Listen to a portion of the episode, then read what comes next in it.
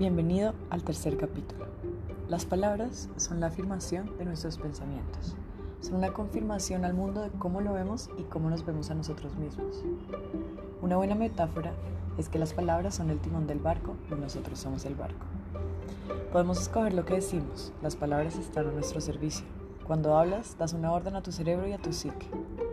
La psique es el conjunto de procesos conscientes e inconscientes propios de la mente humana, en oposición a los que son puramente orgánicos. Por esto es muy importante elegirlas cuidadosamente.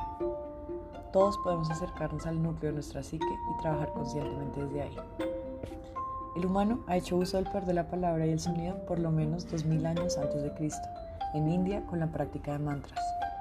Los mantras son un conjunto de sílabas, palabras o frases que se recitan para invocar la divinidad o durante la meditación y que lleva a estados elevados de trance.